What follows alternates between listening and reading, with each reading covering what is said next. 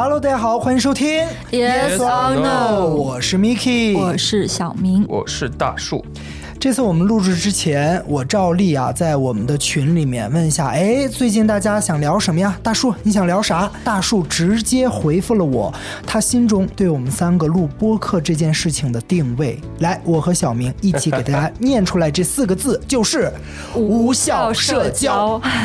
你们聊，我先走了。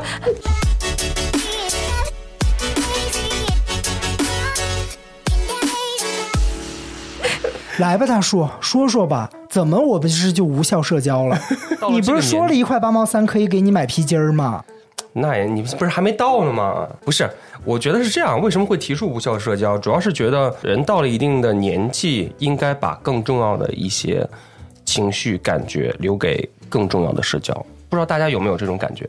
我今年断舍离了好多人，嗯，就是我我我是有一个时间点，那个点是我舍弃掉了一个我非常重要的朋友，嗯，然后就从这一刻开始，嗯。我就舍弃掉了会让我觉得很累，嗯。然后不适，嗯。或者。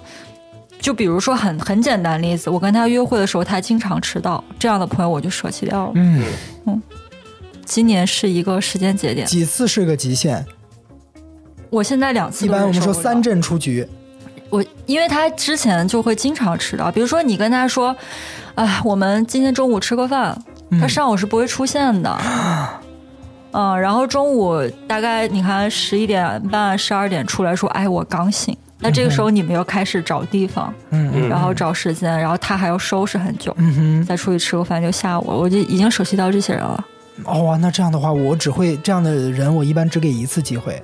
哦，我原来是觉得算了，没关系，因为是很好的人嘛。嗯我现在不行了，我今年就真的一点儿都不想认。嗯哼，对。所以我已经舍弃到非常多的朋友了。今年我身边是有那种你知道没见面的时候就特别开心的，我们我们要聚个会，要吃个饭，要聚个会嗯吃个饭，一见面就开始玩手机，而且是永远是刷抖音，就是你知道我们大家在那吃饭，他在那刷抖音，那就是他不需要我们的这样的。我觉得是，嗯，他可以在家好好。减少这样的一些，对，哎，那对于无效社交啊，其实网上也有很多定义啊。有人是这么定义的，说是不能够提供情绪价值或利益价值的社交，就是无效社交。对你起码得有一个吧。嗯，就是我觉得人和人之间的关系无非就是两种嘛，一种嗯就是情绪价值，你让我开心；嗯一种就是利益，你可以让我赚到钱。Yeah 这两种。对，其实有效跟无效的唯一的区别就是一种能给你带来一个正向的反馈，另一种另一种是不能，就还巴不得拖垮了你的，嗯，是，让你更内耗的，对，嗯。就是无效的社交，嗯，不需要了，现在甚至反向社交了。对吧？嗯。没有什么好作用的对。大家也举出了很多无效社交的例子啊，比如说那种纯酒肉局，哎不行，我现在受不了这种。呃 我是不是皱起了眉头？已经不自觉的。怎么定义这个纯酒肉局啊？就是也不是什么值得庆祝的日子，啊嗯，也并不是说一块儿干成了什么大事儿，嗯，然后就是纯粹出去吃吃一顿，喝大酒，哦然后你在这个饭局上，你们聊的天又不是说会让你感到放松的，嗯然后也没有给你带来一些就是刚刚说的信息正反馈信息价值。啊我觉得没必要，嗯，纯为了吃而吃，纯为了喝而喝。好累。嗯还有一个例子呢，就是各种各样的同学聚会，嗯、你这个同学聚会如果是能有用的话，还得还是得分人啊。嗯，但你没什么用，不能一棒子打死了啊算了。对，嗯，有人说这个大学的学生会啊，各种社团聚会，嗯，很多也是无效的社交。嗯哎，这个不得不说也是，我大学的时候就是挺受，一开始当然肯定是很大的新鲜感，各种社团、各种学生会去报名，嗯。嗯，热衷了一小阵儿之后，就突然觉得好没劲，或者说它并不是我想象的那个样子。嗯。呃，就里面有一些看不惯的，比如说一些师哥师姐文化吧，嗯。就是他们自认为好像成了一个，嗯，什么小小领导也好，小带头人也好，然后就要来教你做事了吗？对呀、就摆官威啦。哎呦，惯的，他，或者是他已经从新生里面或学弟妹里面挑了一些所谓的他得意的人，然后就哎就就已经我就不喜欢开始这一套。油腻了。没错，就有一点把这个官场的职场的东西带进来了，我觉得很不纯粹，纯粹了对，很不纯粹。嗯之前也有一些短视频嘛，曝光了，不就是那种很霸道的学生会什么主席之类的，跑到宿舍里恐吓学生、嗯霸凌学生，啊是是是，这样子的。那那种就是不但是无效，而且还是恶性社交了，嗯是吧？要远离的。嗯，还有一些呢，就是哎呀，聚到一块儿就是一味的抱怨，把你当成垃圾桶我。现在就是不能跟负能量的朋友待在一起。对，我觉得我没必要给他们提供这些情绪价值。如果是吐槽呢？我不行，我受不了了。吐槽也不行我我真的不行了。其实吐槽和那种叫苦是有点区别的，就是。如果你是一个强者，你在吐槽一些你看不惯的现象，和你是一个弱者，总是在倾诉，就是，哎，想你这两种都都不咋地。这两种我能分得清，我都、嗯我现在都受不了，真的我都不行。哎，说你怎么了？你现在生活？因为他自己现在就是生病之后也很很低落、啊，我我跟你说，我被拽得更低。我跟你，说，我这两天看了一个就是复仇爽剧，啊哈，我承受不住了，我已经。为什么复仇爽剧？对对，就那个里面如果发生暴力血腥，我难受。哦，我知道了，可能是你吃药的缘故，哎是吧是，应该是有副作用了，所以这种时候一定要让要一定不能看那种刺激性的，哦，一定要我看不了，还是得看爱和美好。我已经就是控控制不住，控制不住。然后我现在如果有人一直在跟我抱怨和吐槽，嗯我就想让他闭嘴。我会离这种人非常远。现在、嗯我只跟正能量的好朋友一起玩。你俩，你俩给我支棱起来，给我正能量起来。哎，说一个政治不正确的话啊嗯，我跟你说，衰是会传染的。会，哎，真的你负能量会传染最。近找一些很你知道温情的电影看看吧。你等一下，我们闭麦之后，你给我推荐几个，你是为什么要闭麦啊？我们怎么就不能说点这个温情的因电影啊？为这是不是我们现在讨论的话题啊？没没关系，救救我，好吧，救救我！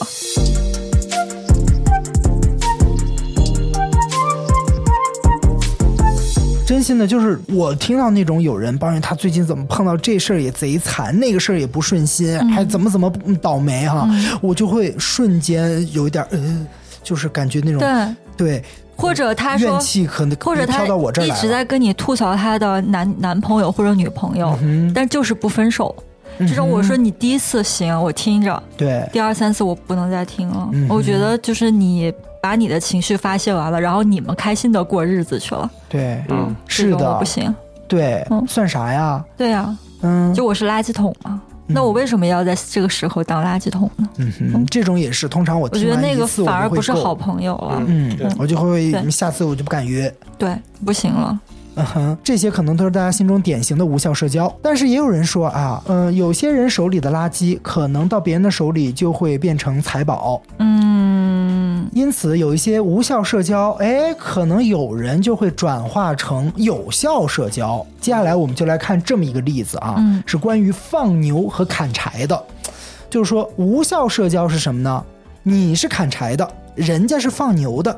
那么你砍柴的和放牛的在山坡上相遇，两个人唠了半天嗑，人家放牛的牛吃饱了草，但你的柴呢劈哪儿去了？这不就是无效社交吗？这是 level one。嗯，哎，那如果想要给它升级一下，给它升级成有效社交，可能就是。呃，打柴的通过跟这个放牛的聊天，知道了东面的山上的树比较多，嗯然后西面比如说有一个悬崖不好走，那我第二天可能就去比较多树的这个地方，嗯哼会收获很多。这个你可能就叫有效社交。哎，嗯那还能再往上一层，又会怎样呢？合作起来。你比如说你是打柴的，那你、嗯你你打的这个柴的烤出来的牛肉就特别的香，嗯他的牛吃的草呢、特别的天然。嗯然后这个时候你们俩合作开一家卖牛肉串的店。嗯那可能三年以后，你家就你们俩就开了五十家店，五年以后你就要上市了。好想吃哦！这种叫有效利用社交。这个就不仅仅是互相利用、互相摄取到了一些有用的信息，反而还创造出了更多的价值来。对，啊，不过这样的机会可遇不可求哎。嗯，嗯，大家也在评论区啊留一下，你是打柴的还是放牛的？啊，或者说你有没有曾经利用起来，哎，像放牛的人这样的信息，帮你办成什么样的事情啊？那我觉得能够把无效社交转化成有效社交，这也得是有点能力。嗯人家放牛的愿意跟你交换，或者说人家吸的用你的这个柴火，也是你刚才说的，你的柴火得好，对，嗯，还是需要有一定的门槛儿的，有一定的水准的，你才能前提是完成。前提是这个这两个人都在想着要赚钱的事儿。嗯哼，嗯嗯，我觉得这个变废为宝不是人人都能干的，你要时刻准备着。对。嗯，但是我觉得对于大部分人来说啊，面临着无效社交，应该用什么样的心情来应对啊？嗯首先第一个还是得学会筛选。嗯就是我们只筛选不调教。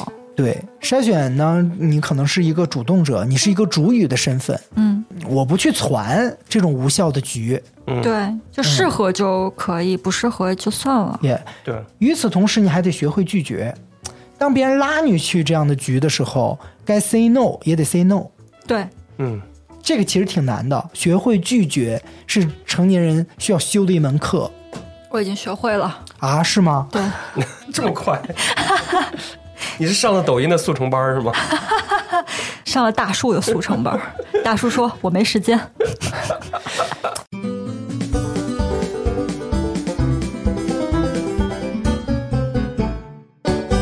这个需要底气的，因为有的时候你怕拒绝多了，人真以后再也不找你了。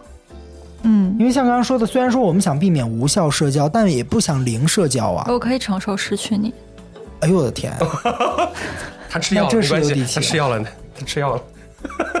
等他把药戒掉就可以了。对，所以这个方法其实也是讲究一些，其所以其实这拒绝里面也是有一些方法的。嗯嗯，这个我觉得咱们下次可以聊另外一个话题，就是，呃，成年人黑化，你们有看到这个说法吗？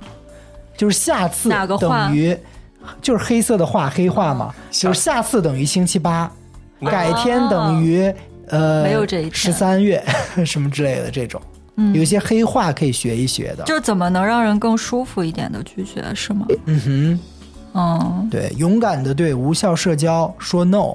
嗯那么第二点呢，我觉得就是这个学会筛选的过程中啊，你也要分清这个社交，它里面其实是不是存在着一些权力不平衡的问题。嗯我看有人说，社交分为集权式社交和平权式社交。怎么什么意思？集就是集合的集，嗯嗯什么叫集权式的社交？比如说今天这个局就是一个领导说带部门的同事一起吃个饭，嗯，那这必然是一个集权式的。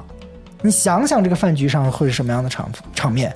你们拒绝过领导吗？为什么要拒绝领导？我们不是应该跪舔领导吗？对呀、你们没拒绝过是吧？没有，领导叫你吃饭，你不想吃，你会拒绝吗？肯定是用工作作为理由拒绝。拒绝过是吧？嗯，啊，没有没有没有没有，大树呢？就去啊，屁颠儿屁颠儿就去了。领导，我帮你拎拎包啊。跪舔是吧？领导我去交钱。领导吃领导家菜我转桌那种是吧？你们要。我们不是一起吃过一次吗？在哎，就在三里屯这儿吧，我没在簋街没有我啊？有我吗？有你啊、当时 Miki 哦，有两次，一次一次没我。我怎么不记得有第二次啊？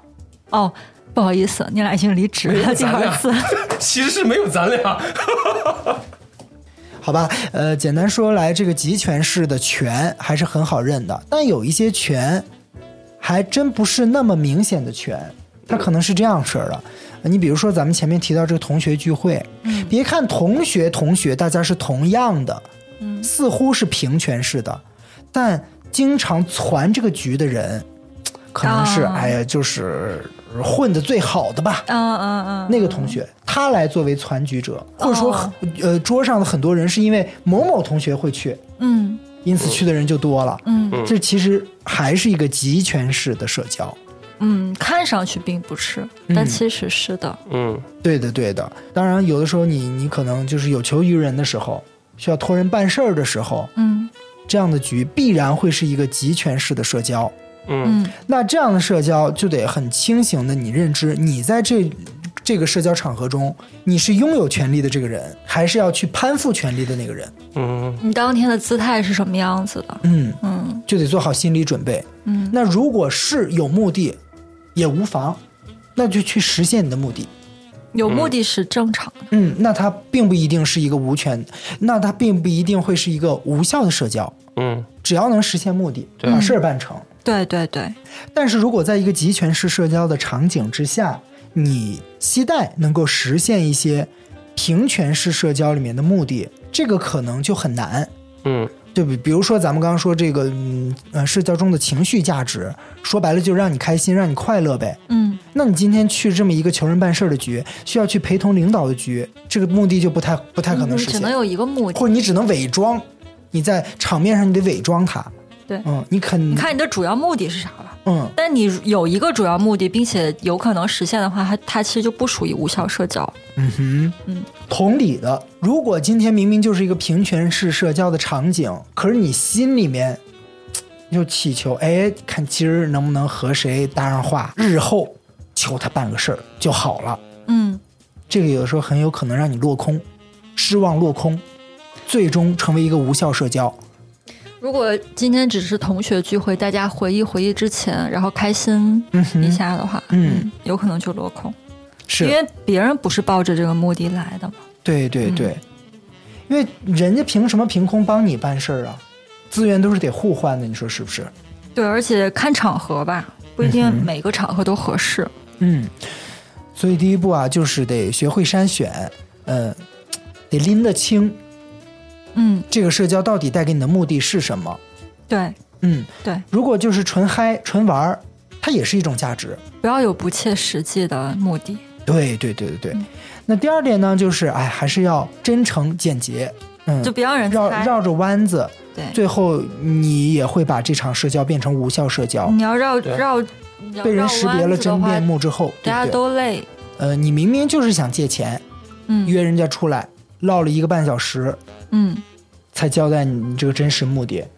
我觉得可能对方还真不想借了这，时候大家都很累。还不如你直接张口，对嗯可能你爽快借了得了。对对，那当然，第三点想要说到的，如何应对无效社交的，那就是还是要做好自己，啊，对，这个比较重要。对吧？你若盛开，清风自来；哎呀，打铁还需自身硬。哎呀，说的真好。把自己做好了，自然有人过来找你。那提到无效社交这个词啊，也让我想到还有另外一个词，也经常被提及啊，叫做弱关系。弱关系对，强弱的弱，没有什么强的联系。哎，差不多是那个意思啊。它是由美国的斯坦福大学的一个社会学家叫做马克·格兰诺维特提出的。他在一九七三年，算算多少年前了？五十年了吧？五十年前，他就发表过一篇论文，叫做《The Strength of Weak Ties》。哇哦，你翻译的我觉得不是特别贴切啊，tie 大家都知道领带，连连接，对，嗯这个 tie 呢，如果直接翻译成关系，可能还不是特别贴切啊，因此也有翻译作叫做什么连带，就是连带关系的那个连带。它主要讲的是什么呢？它讲的就是人与人之间的 tie 可以是强、弱和无。强关系就是互相都认知对方是自己的朋友，就是强关系。嗯。弱关系就是单方面的，我把你当朋友，你把我，呃，不知道当成啥，嗯就是这种弱的。那无关系就更好解释了，就是互相都不觉得是朋友，要么就是彻底不认识。那他就说呢，这个其实强关系，也就是我们经常需要接触的亲人啊、同学呀、朋友啊、同事啊这种，巴不得每天都要打多次交道的，其实是有很多弊端的。嗯一个呢就是信息呢严重的闭塞，嗯因为熟人和你啊，在一个圈子里，你们的思维方式、做事习惯、优缺点、价值观，其实都是很相似的。对，就是我们都是在同一口井里的青蛙，能看见的天都一样大。嗯嗯，而且熟人呢，还很难分清利益和情感，所以有的时候这两件事情搅和到一块儿啊，不但不能成事儿，可能还会坏事儿。这个弱关系虽然弱，好像是一个贬义词，但其实也许能带来一些正向的意义、正向的作用。你你你被带来过吗？我还真被带来过。啊，是吗？我还记得那一年，我二零一六年做自媒体的时候，有一个前同事，他呢，从我们另外一位前同事的朋友圈下面得知了我原来在搞这个街头采访，因为当时我还挺害臊的哈，嗯就觉得自己单干了，也没有干出什么大号来，所以嗯，没有单独的发朋友圈。嗯但是因为呢，我们经常在三里屯这边拍东西，可另外一个朋友发了三里屯定位之后，我就说，哎，我最近常常来这儿啊。人就问我你来这干嘛？我说我经常来这儿街头采访啊，这块美女多呀。哦哦哦哦，啊，另外一个人就知道哦，你经常来这边，然后我就说我还我在这边还租了一个那种共享办公，嗯欢迎你来找我玩儿。嗯就这个信息被另外一位前同事得知了，嗯他知道哦，就是 Miki 这个人最近首先是在搞街头采访，嗯。另外呢干的还不错啊，竟然都在三里屯这地界儿租了地方办公了。嗯。隔了有一阵儿，突然有一天给我私信说说，哎，我这边有一个朋友，他们正在宣传一个网剧，这个网剧想找一些自媒体来做一些推广，看看行不行。然后最后我就和呃那个网剧的宣传方嗯。达成了合作，这一单还就真谈成了，哦，成为了我们自媒体的第一单变现。哦，那确实确实有存存在这个东西。对，然后所以你看，这个前同事，我和他甚至都没有单聊过，我最近在干什么，嗯，我干的怎么样，嗯。只是在别人的朋友圈下面，在评论区里面嗯嗯。交换了一下信息，嗯。然后最后提供给了我很有利。而且我的还我当时还想，哎呀，他和这个影视宣传公司的人关系是有多铁呀？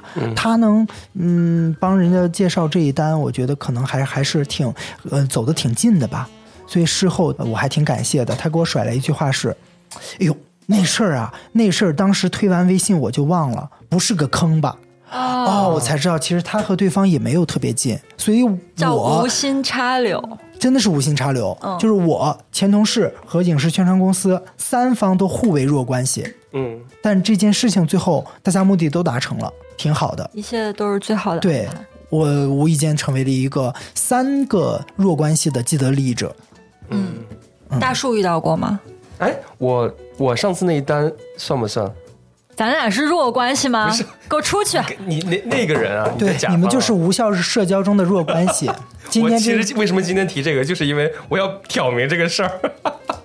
我觉得这个关机，给我关机。哎算吗？那种，你跟他他很熟吗？如果你跟他你很很熟啊，那算那那不算不，还那下一个话题你们就是呃强弱关系的搭配。啊，对，很少有你这么幸运能够遇到这种无心插柳，反而能够促成一件事情。很多时候是我在追逐，我在去抱别人大腿，爱而不能得。